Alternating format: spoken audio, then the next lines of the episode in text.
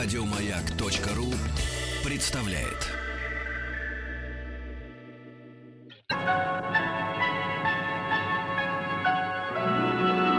Уральские самоцветы.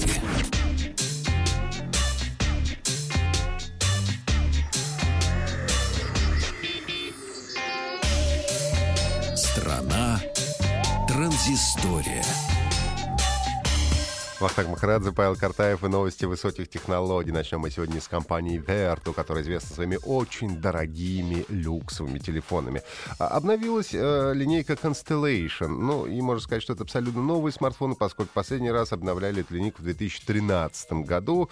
Э, как всегда, основные акценты сделаны на внешность телефона. Корпус сделан из металла, отделан кожей, а дисплей покрыт сапфиром стеклом весом 140 карат.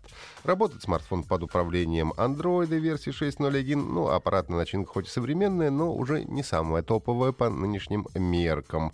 А, Qualcomm, Snapdragon 820 процессор, 4 гигабайта оперативной памяти, дисплей 5,5 дюймов, а камера 12 мегапикселей. А, предполагается, что телефон для путешественников, поэтому поддерживается две сим-карты и работа в 34 радиочастотных диапазонах.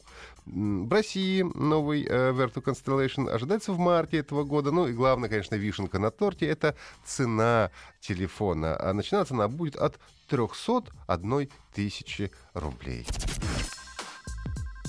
Если вы, э, подобно мне, хотя бы иногда пользуетесь платежной системой PayPal, вам нужно быть очень осторожными. Дело в том, что киберпреступники активно атакуют эту платежную систему. Фишинговая атака происходит следующим образом. Вы получаете письмо якобы из службы поддержки, где вам сообщается о подозрительной активности вашего аккаунта и предлагается подтвердить свою личность. А когда вы переходите по ссылке из письма, то попадаете на сайт злоумышленников, который замаскирован под настоящий сайт э, PayPal. Там вы э, вводите свои данные, которые тут же попадают к мошенникам, а мошенники уже могут в свою очередь воспользоваться воспользоваться вашей учетной записью и распорядиться вашими средствами на ней. А при небольшой внимательности, конечно, можно увидеть, что адрес сайта а, отличается от настоящего, несмотря на похожесть. И письмо на, написано с ошибками. Но даже несмотря на это, находится немало пользователей, которые покупаются на эту уловку. И, кстати, буквально сегодня узнал, что то же самое происходит с Инстаграмом.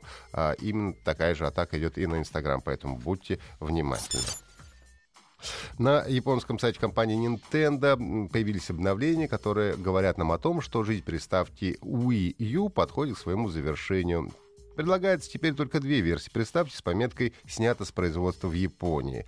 Но несмотря на то, что пока что речь идет о стране восходящего солнца, повсеместное прекращение тоже кажется вполне логичным, поскольку Wii U появилась уже довольно давно, было это в 2012 году, ну а уже на март этого года намечена премьера новой приставки компании, под, приставки нового поколения под названием Switch. Ну а также компания Nintendo похвасталась тем, что ее новую игру Super Mario Run, доступную пока только на iOS, скачало уже более 78 миллионов человек. А, правда, заплатить за полную версию игры около 10 долларов а, решаются пока только от 5 до 10 процентов игроков, но это все равно очень хороший результат. Напомню, что версия для операционной системы Android появится в марте этого года.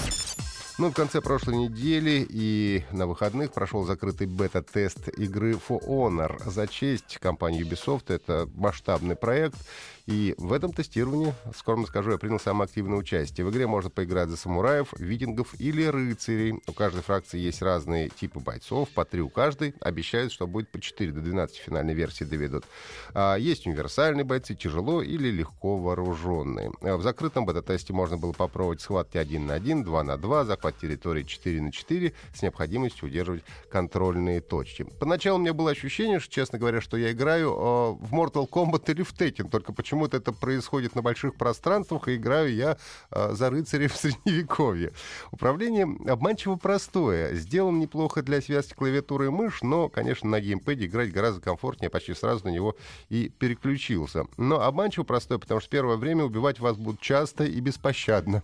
И пройдет какое-то время, пока вы научитесь противостоять своим врагам. Ну и так же, как Mortal Kombat, существует некое подобие фаталити, когда уже поверженного врага вы самым жестоким и кровавым образом можете добить. А, но в России игры будет возрастной рейтинг 18+, так что не стоит беспокоиться. А, можно будет вслать подобивать своих оппонентов. Графика выглядит отлично, но для комфортной игры со всеми красотами, конечно, понадобится мощный компьютер, самое главное, мощная видеокарта, чтобы достигнуть тех самых 60 FPS кадров в секунду. Но, честно признаюсь, игра затягивает довольно быстро. Уже с 9 по 12 февраля пройдет открытое бета-тестирование, в котором будет уже несколько дополнительных режимов, ну а сама игра появится в продаже 14 февраля для PlayStation 4, Xbox One и персональных компьютеров.